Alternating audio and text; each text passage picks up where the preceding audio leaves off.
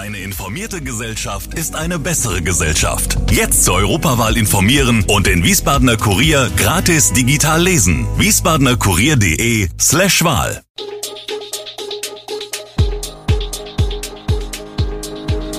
Gude, unser morgendliches News Update. Das Wichtigste aus Wiesbaden für Sie im Überblick. Guten Morgen aus Wiesbaden an diesem 1. November. Saisonbilanz der Nerobergbahn, neuer Betreiber für Emilbus in Taunusstein und wann die CDU in Hessen Koalitionsgespräche führen will. Das und mehr hören Sie heute im Podcast. Am Dienstag war der letzte Saisontag für die Nerobergbahn. Wiesbadens schrägstes Ausflugsziel war bereits am Vormittag gut besucht. Rund 80 Prozent der Gäste kämen von außerhalb, erklärt Betriebsleiter Peter Rauch. Früher seien auch viele Wiesbadener mit der Nerobergbahn gefahren, als das normale SW-Ticket als Fahrschein noch ausreichte. Heute kostet die Berg- und Talfahrt für Erwachsene zusammen 5 Euro, für Familien 12 Euro. Das Deutschlandticket gilt nicht. Seit 2017 sind die Fahrpreise für die Nerobergbahn nicht mehr erhöht worden. Für 2024 wolle man das jedoch nicht ausschließen, heißt es von SW Verkehr. Die Einnahmen decken in etwa die laufenden Kosten für Personal und reguläre Wartungsarbeiten. Jetzt in der Winterpause steht wieder eine große Inspektion an. Erst wird einer der beiden Wagen mit einem Kettenzug vom Gleisbett gehoben. Die Achse wird ausgebaut, um an alle Bauteile heranzukommen, die überprüft werden. Wenn der erste Wagen überholt ist, folgt der zweite. Traditionell geht die Nerobergbahn an Karfreitag wieder in die neue Saison. Fast am Ende der Trauerfeier im Wiesbadener Schlachthof stehen sie auf der Bühne, die Crackers. Sie spielen Klassenfahrt zum TTC. Ihr vielleicht größter Hit erklingt diesmal ohne Gesang. Ein besonders bewegender Moment im Gedenken an Lothar Pohl, den Sänger und Frontmann der Crackers. Seine Familie, Freunde, Musikerkollegen, Nachbarn, Fans, mehr als 700 Menschen nehmen Abschied in der großen Halle des Schlachthofs. Gekommen sind auch Stadtverordnetenvorsteher Gerhard Obermeier, Bürgermeisterin Christiane Hinninger und die beiden früheren Oberbürgermeister Achim Exner und Sven Gehrig. Am 27. Oktober war Pohl im Alter von 70 Jahren überraschend gestorben. Gute Nachrichten für ÖPNV-Fahrgäste in Taunusstein. Der Fortbestand des Rufbusses Emil ist bis auf weiteres gesichert. Denn der Rhein-Main-Verkehrsverbund hat mit der Firma Via einen neuen Betreiber verpflichtet, der mit den elektrisch betriebenen Bussen Fahrgäste durch die größte Stadt des Rheingau-Taunus-Kreises chauffiert, und das bereits ab dem heutigen 1. November. Die Unsicherheiten, wie es mit dem On-Demand-Service, nach dem Insolvenzantrag des damaligen Betreibers GHT Mobility weitergeht, sind damit passé. VIA übernimmt nicht nur den Shuttlebusbetrieb in Taunusstein, sondern auch an fünf anderen Standorten im RMV-Gebiet, wo GHT Mobility mit seiner regionalen Marke Clever Shuttle im Einsatz war. Für die Taunussteiner soll in puncto eingesetzte Fahrzeuge, Fahrzeiten und Preise alles beim Alten bleiben, teilte der RMV mit.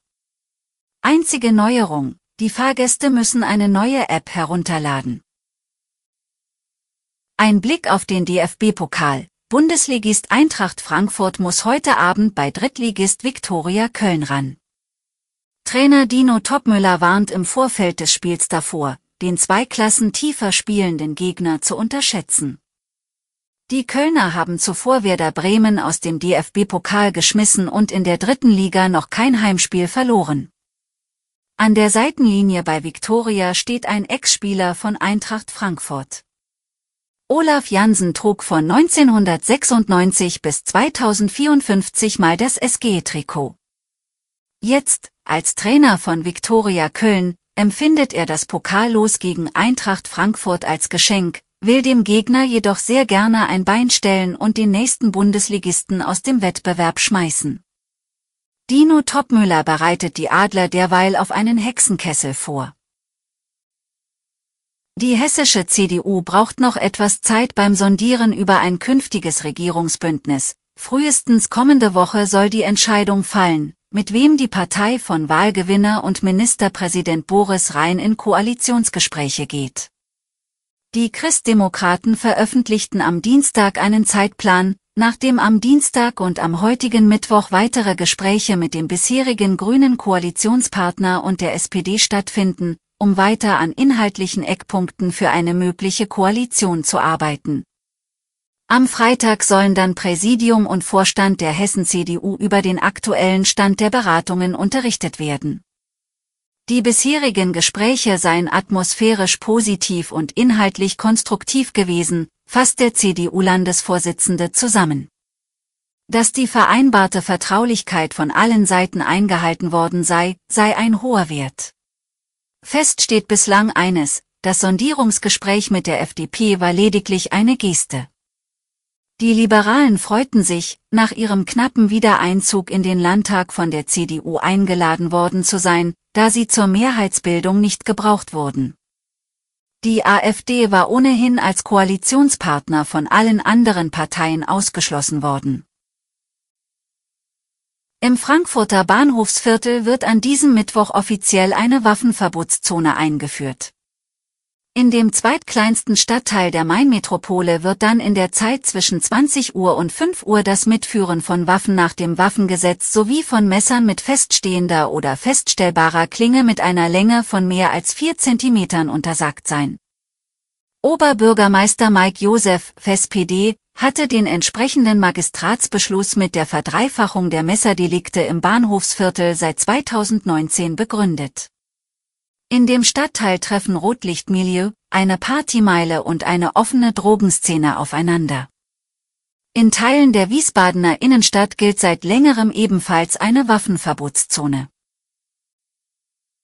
Alle Infos zu diesen Themen und noch viel mehr finden Sie stets aktuell auf www wiesbadener-kurier.de Gude Wiesbaden ist eine Produktion der VRM von Allgemeiner Zeitung, Wiesbadener Kurier, Echo Online und Mittelhessen.de. Redaktion und Produktion die NewsmanagerInnen der VRM. Ihr erreicht uns per Mail an audio.vrm.de.